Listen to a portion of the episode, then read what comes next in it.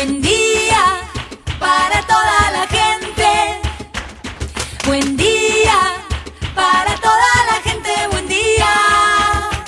Buen día Soldati, edición Quédate en casa. Son días que necesitan de nuestro compromiso de quedarnos en casa. En FM Soldati, no por eso vamos a dejar de ser comunicadores y comunicar. Aprovechamos los límites que se presentan para llevarte por WhatsApp las noticias y la información que necesitas. Vos quédate en casa. Va a ser un buen día Soldati, pero vos nos vas a escuchar cuando quieras. Mañana, tarde o noche. El sur está bien despierto. Participa enviándonos las ideas y contenidos al 11 36 88 87 91. Estamos a la distancia, pero juntes. Buen día, soldati. Hoy quédate en casa. Vamos a hablar con la comunera Liana Núñez para saber cómo está trabajando nuestra Junta Comunal en tiempos de pandemia. Las necesidades han cambiado, pero el trabajo tiene que seguir activo. Hablamos de salud, internet, educación, alimentos, luz y gas en Soldati. También nos comunicamos con Sergio Sancaglini, periodista especializado en temas ambientales, para entender el proyecto de expropiación de la empresa Vicentín en relación con agrotóxicos, agroecología y soberanía alimentaria. Y por último, vamos a hablar con tres integrantes de la Posta del Sur, un proyecto de comunicación popular de Soldati que ahora, además de informar, también ayudan con alimentos para quienes más están necesitando. Así arrancamos. Estas son las noticias en Buen Día Soldati. Con 92 casos, el barrio San Jorge de Tigre se convirtió en el principal foco bonaerense de contagiados por COVID-19. El barrio no está aislado, pero hay un corredor sanitario para desinfectar a todas las personas que ingresen o salen del lugar. Los jubilados y pensionados con documento nacional de identidad, DNI finalizado en 4 y cuyo haber no supere los 18.952 pesos, cobrarán hoy, viernes 12 de junio, en las sucursales bancarias correspondientes por ventanilla. El Museo de la Ciudad lanzó una convocatoria a participar de postales domésticas de la cuarentena, una exposición colectiva que buscará registrar y difundir el impacto que el COVID-19 y el aislamiento social preventivo y obligatorio tienen los habitantes de la ciudad de Buenos Aires. El Ministerio de Cultura porteño lanzó formalmente la convocatoria para formar parte de la muestra colectiva cuya recepción de materiales será hasta el 25 de junio. El Ministerio de Ciencia, Tecnología e Innovación financiará 137 proyectos de investigación y desarrollo para fortalecer el sistema público de salud frente a la pandemia del nuevo coronavirus, con una asignación de 94 millones de pesos. El basquetbolista Facundo Corbalán, primer deportista argentino en donar plasma después de superar el coronavirus, subrayó la sencillez de este procedimiento y contó inmediatamente después de cumplirlo pudo entrenar con normalidad. Después de donar plasma me puse a entrenar, dijo. El presidente de la Comisión Legislativa de Seguimiento de la empresa Vicentín, el diputado santafesino Luis Rubeo, aseguró hoy que si el Estado Nacional no hubiera concurrido con la intervención, la firma agroindustrial hubiera colapsado. Cada 20 de junio, unos 750.000 alumnos de cuarto grado de las escuelas primarias argentinas prometen la bandera en un ritual cívico-educativo que este año, a causa de la pandemia, se realizará en siete provincias de forma virtual, en otras seis será pospuesto y en La Rioja habrá un acto presencial simbólico. Estados Unidos superó hoy los 2 millones de casos de coronavirus y no solo es por lejos el país más golpeado por la pandemia, sino que se confirmó que la curva continúa creciendo con rapidez, sin que esto frene la reapertura que ya protagonizan con mayor o menor ritmo todos los estados de la nación. Cuatro efectivos de la policía de Chaco fueron detenidos en el marco de la causa en la que se investiga el ataque de los integrantes de una familia Cuom a quienes supuestamente golpearon, rociaron con alcohol y amenazaron con prenderlos fuego durante un allanamiento en su vivienda del 31 de mayo último en la localidad de Fontana. El Senado de la Nación aprobó anoche la ley de alquileres para facilitarle el acceso a la vivienda a los 9 millones de inquilinos e inquilinas del país. Se creó el plan de alquiler social que adoptará medidas para facilitar el acceso a una vivienda digna. ¿Qué beneficios trae? Los contratos tendrán un mínimo de 3 años. El propietario deberá inscribir el contrato de alquiler en la FIP. Solo se podrá pedir un mes de pago como anticipo o depósito que deberá devolverse cuando se entregue el inmueble y corresponderá al último mes de contrato. El alquiler se ajustará por el índice de evolución de precios y salarios elaborados por el Banco Central. Ambas partes deberán pagar la comisión inmobiliaria, las expensas extraordinarias las pagará el propietario y será obligatoria que haya distintas posibilidades para presentar garantías.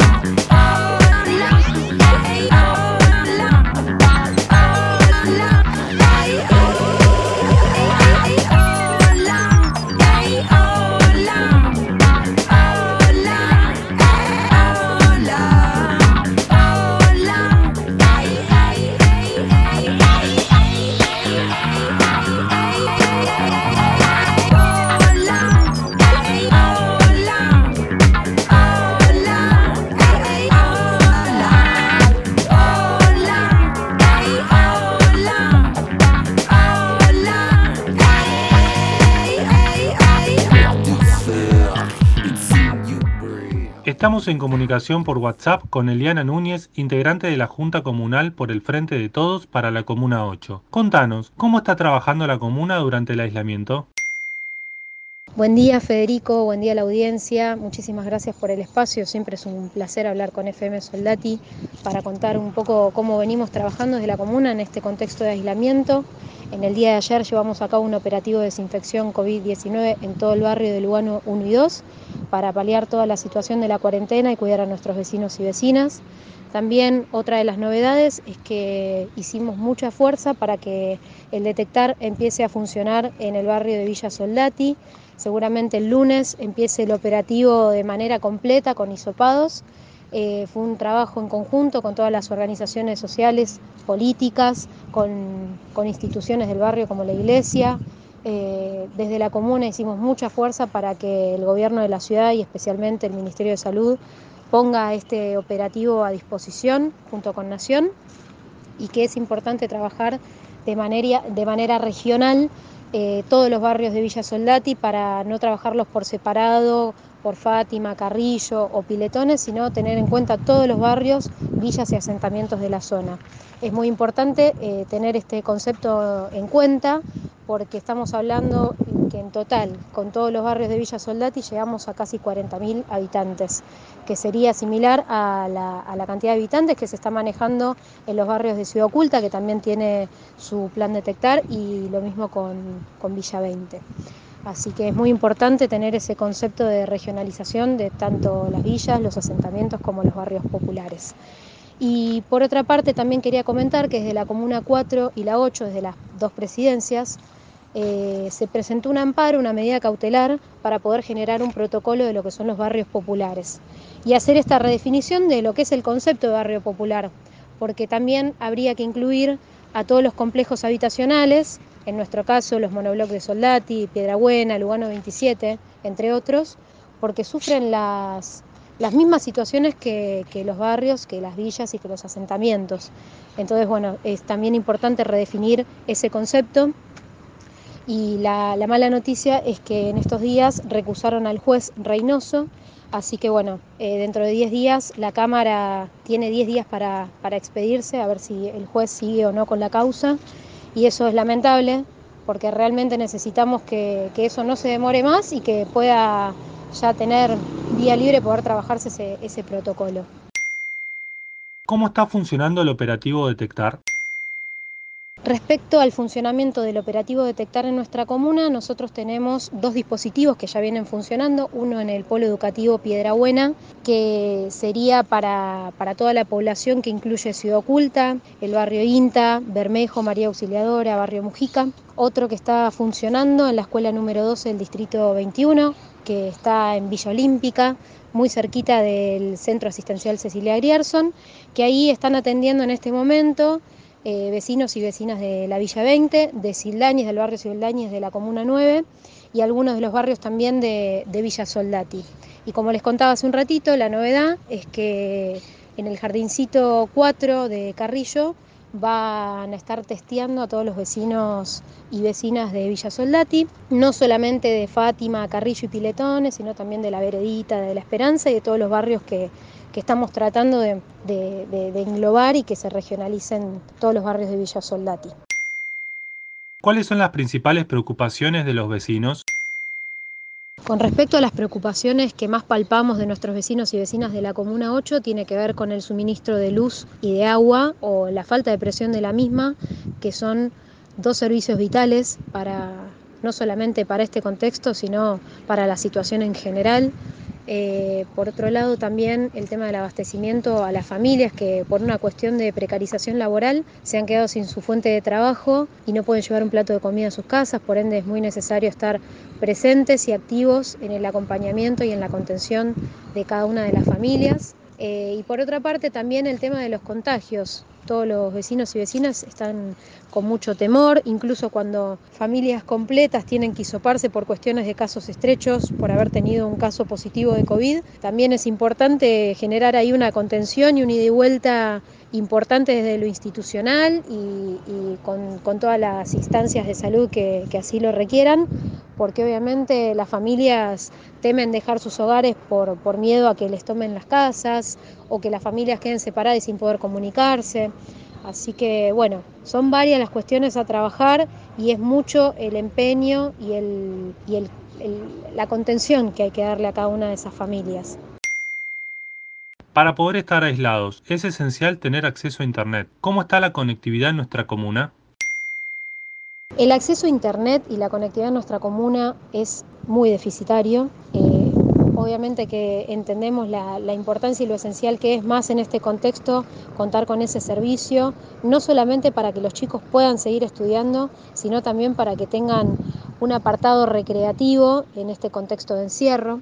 Y por lo que tenemos entendido, eh, tanto en Villa 20 como en Carrillo, estaban tratando de trabajar que haya o wifi gratuito o algunos puntos para que los chicos puedan acercarse y era un trabajo que se estaba llevando a cabo entre el IBC y el Ministerio de Educación de la ciudad, pero todavía no hemos tenido novedades, así que vamos a seguir haciendo fuerza para que esto se pueda hacer no solamente en Villa 20 y en Carrillo, sino en todos los barrios, así que bueno, esperamos que, con nuestra insistencia y con nuestro compromiso diario desde la Junta desde la Presidencia Comunal eh, podamos lograrlo.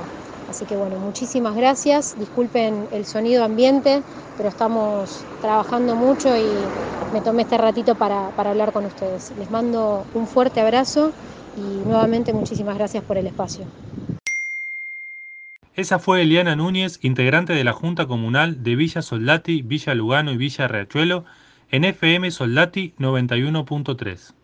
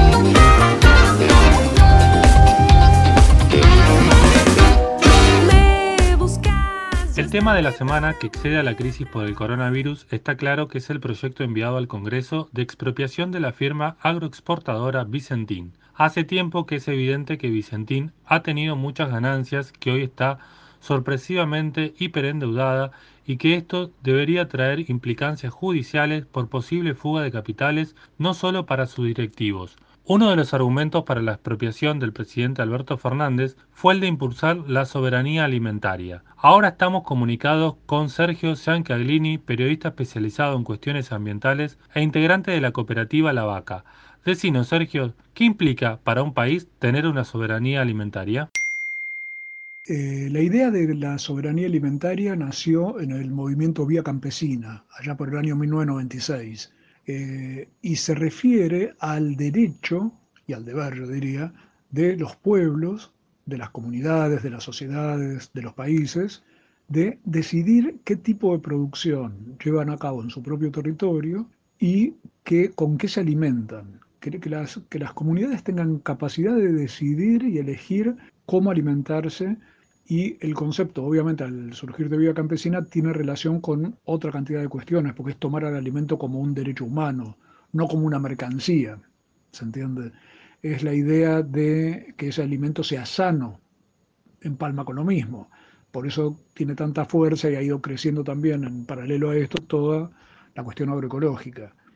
Eh, es la idea de que los productores puedan tener acceso a la tierra. O sea, involucra la idea de soberanía alimentaria una cantidad de cuestiones, si se quiere, valores, como este que digo, de los productores con la capacidad de estar en, las tierras para poder producir alimentos sanos. O sea, es algo directamente muy diferenciado de lo que es la eh, alimentación industrial, lo que nos venden en los supermercados empaquetado, digamos. Estamos hablando de la posibilidad de potenciar un tipo de alimentación que a la vez, hasta yo lo podría relacionar con cuestiones de salud, porque una buena alimentación, plantas sanas, eh, que, se coma bien es eh, primordial para que la salud exista.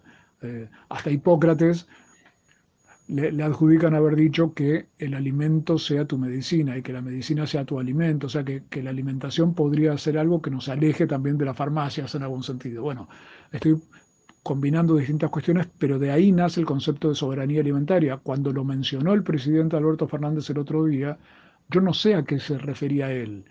Yo tengo la impresión de que él se refería a una cuestión de soberanía en el sentido de que si Vicentín pasa a estar en manos del Estado y no cae en manos de las multinacionales de la alimentación, que son cuatro o cinco que dominan todo el negocio de la alimentación del mundo, entonces sería un gesto de soberanía, pero no es soberanía alimentaria, que es este concepto que yo he tratado de explicar y que podemos seguir debatiendo.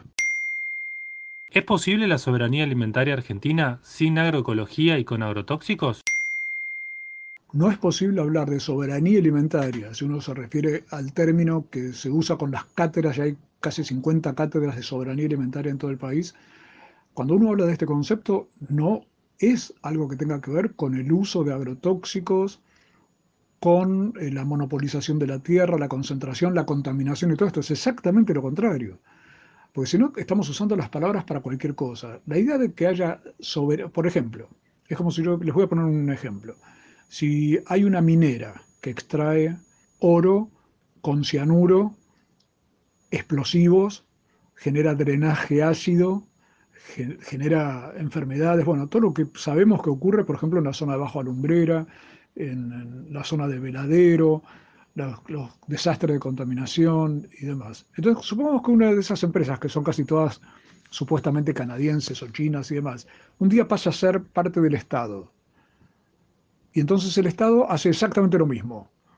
Extrae el oro, los explosivos, el cianuro, el drenaje ácido y demás. Bueno, está bien, cambió de manos, eso sería un rasgo de soberanía, pero no podría pensarse eso en términos de lo que plantean las asambleas y las comunidades de toda la zona cordillerana, que es que no quieren que exista ese tipo de modelo productivo. Entonces, en el caso de la alimentación, en el caso de la producción, la idea de soberanía alimentaria va exactamente al pie de la idea de una agroecología, de una posibilidad de alimentos sanos, porque eso es un derecho humano. Si yo voy a seguir alimentándome con transgénicos que ni se sabe qué efectos pueden tener, que además requieren 500 millones de litros anuales de tóxicos, porque hay que entender un detalle. Cada vez se envenena más y hay que usar más glifosato y todos estos venenos, todo este desastre que están haciendo, porque encima son burros. No entendieron algo que explicó el ingeniero Santiago Sarandón hace ya 20 años, que es que esas peleas, esos matayullos que quieren hacer, esos venenos, terminan por no matar a, esos yuyos, que además son plantas que se pueden usar perfectamente en términos agroecológicos. Entonces cada vez hay más resistencias, fíjense la palabra, cada vez hay más resistencias al glifosato. Hay 33 ahora, cuando empezaron ninguna plantita se resistía al glifosato, salvo la transgénica, obviamente. Los yuyos morían todos. Hoy hay 33 diferentes y es como en los canales de noticias, ponen alerta en, en todas las cámaras así de sojeras ponen alerta, alarma, alarma roja, alerta roja y demás, avisando que, que hay una nueva resistencia, o una nueva maleza que resista al glifosato. Y eso es porque la naturaleza y la vida siempre van a tratar de salir adelante. Entonces es un modelo que al país lo enferma, lo empobrece, empobrece a los propios productores y encima no logra ni siquiera lo que quería lograr, que era matar yuyos. Con lo cual es toda una, cuestión que, que, no corre y por eso la idea de soberanía alimentaria está empalmada con la idea de agroecología, poder lograr que exista un ambiente sano, alimentos sanos y personas sanas. ¿Quién es Gabriel Delgado, el indicado como posible interventor de Vicentín? Bueno, con el anuncio de lo de la intervención a Vicentín, eh, descubrimos que nombran a este señor Roberto Gabriel Delgado, que fue secretario de Agricultura durante el gobierno de Cristina Kirchner, y es un hombre que eh, no es que esté de acuerdo con el modelo de agrotóxicos, transgénicos y demás, sino que hace conferencias defendiendo ese modelo. Por eso en la, en la vaca, los que la hayan visto habrán visto que la nota que hicimos referida al tema es la foto que pusimos es de este señor que a sus espaldas tiene una diapositiva que había preparado en un PowerPoint diciendo que los agrotóxicos no son dañinos. Creo que no hay que hay una especie de ah, y que esto es un problema que están equivocados los ambientalistas. Yo quiero aclarar un detalle. Cuando estamos hablando de pueblos fumigados, chiquitos muertos, como he visto, a mí de las notas que yo he hecho en MU solamente han muerto alrededor de 8 o 10 chiquitos de los que conocí. Chicos con tumores cerebrales, gente que, eh, bueno, obviamente con cáncer, chicos malformados. Yo no, puedo, bueno, no, no es que no puedo explicar, he escrito sobre este tema. Cuando uno ve esto y a la gente que reclama le dicen ambientalistas, cuando en realidad son madres, padres, vecinos, las madres de Tuzaingó, anexo y demás, decirles ambientalistas como si fueran empleados de una ONG, ¿se entiende? Es una cosa que tanto el señor Delgado como muchos periodistas progresistas y demás hacen que es enfermante, porque es, un desprecio hacia lo que soy, un desconocimiento, una ignorancia, una burrada, un racismo, una discriminación hacia comunidades que son las que están reclamando porque son las que lo sufren. No son ambientalistas como si fueran chicos de Greenpeace que están haciendo una acción porque les son apasionados por la ecología y me parece muy bien. Pero no estamos hablando de víctimas, de gente que está reclamando por sus derechos, por el derecho a la vida. Todos están, vivimos hablando estupideces sobre la vida, que no estupideces, o sea, vivimos hablando estúpidamente, quiero decir, sobre que hay que defender la vida. Estamos, nos dimos cuenta con el coronavirus que hay que defender la vida. ¿Qué creen que está reclamando la gente y las comunidades que, que plantean la cuestión de las fumigaciones, de los venenos y demás? Entonces, Delgado es un hombre que se para en la vereda de fomentar un modelo enfermizo para el país, además empobrecedor de los productores, además concentrador de la tierra. Ustedes saben que en los últimos 16 años se perdieron 80.000 campos, 80.000 producciones agropecuarias, pequeñas obviamente, que se perdieron en manos de las más grandes, gracias al modelo que defiende el señor Delgado. Entonces me parece que poder cuestionar esto y discutir esto es crucial, porque si hablamos de soberanía alimentaria y ponemos al manejo de la nave esto a una persona que piensa en estos términos, me parece que es realmente contradictorio con lo que se querría lograr desde el punto de vista de una real soberanía alimentaria, una real producción eh, diferente, para pensar también en un futuro diferente. Entonces, aclaranos, ¿de qué hablamos cuando hablamos de agrotóxicos? El debate alrededor del tema de agrotóxicos que defiende el señor Delgado, diciendo que no hacen daño, es bastante increíble, porque es decir, que los venenos no son venenos. O sea, que algo que es un pesticida el sufijo sida quiere decir, ustedes saben, un homicida es el que mata a un hombre, algo que mata a un hombre. Femicida es que mata a una mujer, insecticida es que mata a un insecto, sida es un sufijo que implica matar. Los pesticidas, que son, es de lo que estamos hablando cuando hablamos de agrotóxicos, no solo intoxican a la gente, sino que son moléculas preparadas para matar. Entonces, en el ser humano la muerte no es instantánea, pero sí lo que ocurre es que empiezan a generar un efecto acumulativo que es el que provoca estas enfermedades y estos males que yo estaba mencionando antes. La pandemia nos ha hecho ver el valor de la vida. La vida es más importante que la economía, lo ha dicho el propio presidente. Lo que yo insisto, es que esto lo venimos planteando hace mucho tiempo, tanto en La Vaca como en la revista Mu, es que estamos de acuerdo con esa idea. Estamos de acuerdo antes de que, mucho antes de que Fernández fuera presidente e incluso jefe de gabinete. la vida es más importante que la economía. Por eso estamos discutiendo estas cuestiones, como en el caso de los agrotóxicos, el caso de la minería y, el caso de la violencia institucional también. Siempre estamos haciendo una defensa real de las cuestiones de la vida.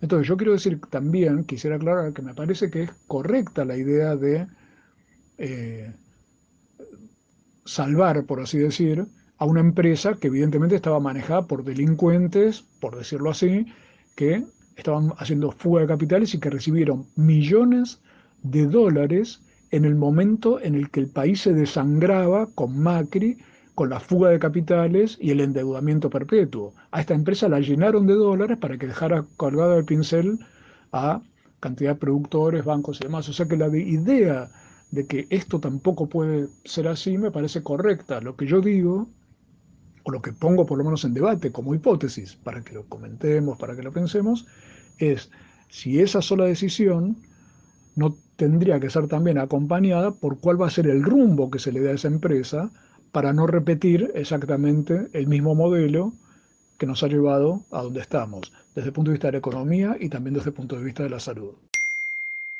Ese fue Sergio Ciancaglini, periodista especializado en cuestiones ambientales e integrante de la cooperativa La Vaca en comunicación con FM Soldati 91.3.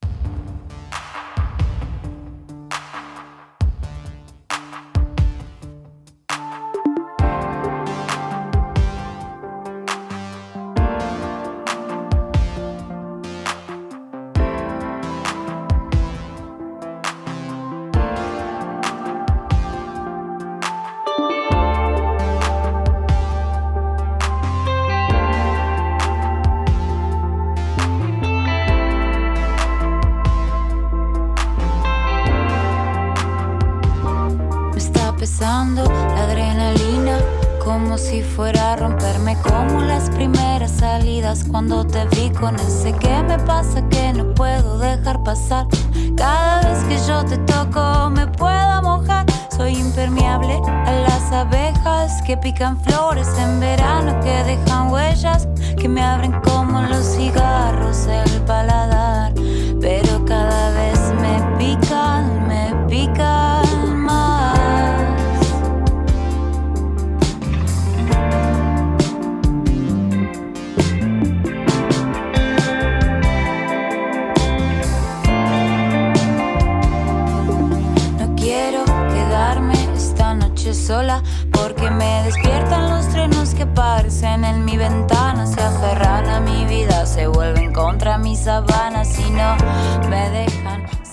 Desde la FM Soldati queremos conocer y difundir cada proyecto de comunicación popular de la ciudad. Hoy vamos a hablar por WhatsApp con Clara, Lourdes y Yolanda, integrantes del proyecto La Posta del Sur y que hoy además están dando muchas manos a la comunidad del barrio. Cuéntenos sobre lo que hacen. La Posta del Sur es una de las organizaciones que pertenece a Pueblo Adentro. Somos comunicadores barriales de Soldati y lo que hacemos es comunicar al barrio las cosas que suceden dentro, dar información, ya sea de las instituciones, de las demás organizaciones, nuestros vecinos, la salita, emprendimientos que tienen y mucha más información. Anteriormente comunicábamos mediante una revista que salía cada tres meses y ahora, a causa de la pandemia, seguimos comunicando vía red social. Estamos en Facebook y ahí tratamos de brindarle toda la información de diferente tipo de cosas, casi todos los días. ¿Qué ideas tienen a partir de la comunicación? Las ideas que tenemos a partir de la comunicación, en principio es poder generarlo como una fuente de trabajo estable, ya que creemos que el periodismo no puede ser hegemónico, la comunicación no puede ser hegemónica, por eso apostamos a una comunicación social, barrial e inclusiva y que muestre todo lo que en realidad pasa en cada barrio, en este caso en Soldati, ¿no? Obviamente, en, cada uno de los barrios que tiene Soldati, que no es solamente Fátima, donde estamos nosotros, y, por eso eh, hemos decidido empezar a plasmar las cosas que suceden acá. Hoy en tiempos de pandemia, ¿qué están haciendo para colaborar con el barrio? Hoy en tiempos de pandemia nos pusimos como meta, y por suerte lo estamos llevando a cabo, es poner un merendero. Lo realizamos por pequeños grupos todos los fines de semana. Algunos nos quedamos a esperar a las familias que llegan y otros salen a repartir a los adultos que no pueden salir de sus hogares. Comenzamos al principio con aporte nuestro. Lo seguimos haciendo, obvio, pero también recibimos ayuda de quien nos done lo que necesitamos para el merendero, ya sea con mercadería o con dinero. Y así no dejamos de funcionar y seguimos ayudando a los que más necesitan. Las y los adultos mayores son más vulnerables. ¿Encontraron la forma de ayudarlos? La forma que encontramos de, de ayudar a los adultos mayores, que obviamente en este momento de pandemia es la población de riesgo, es hacer un seguimiento telefónico porque en la participación barrial que, empezamos a tener desde la comité de, crisis de Soldati, detectamos en el relevamiento que hay muchos adultos viviendo solos, solas y necesitan mucha contención psicológica y un llamado telefónico eh, para preguntarles cómo están, qué necesitan, si están bien, si desayunaron. Eh, los, los levanta un montón, les, los saca de la depresión, de la rutina, de la monotonía, les compartimos rutinas, tratamos de hacerles llegar eh, juegos para que se entretengan, eh, obviamente respetando todas las medidas de precaución necesarias que, que, existen y que, y que se exigen. Esas fueron Clara, Lourdes y Yolanda de la Posta del Sur en comunicación con FM Soldati.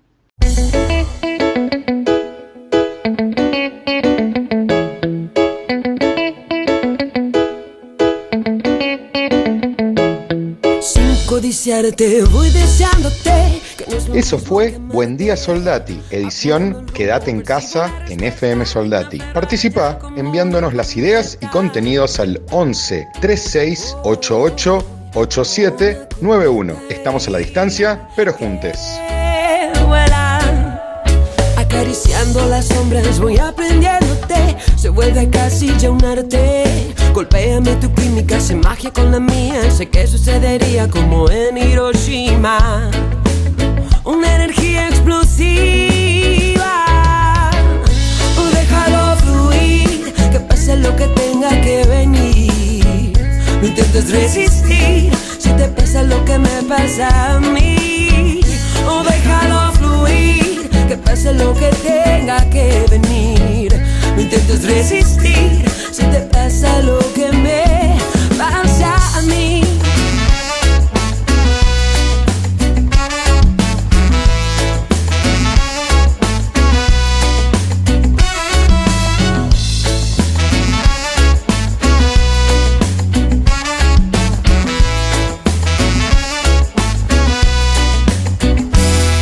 Celebrando tu presencia voy descubriéndote imperceptible.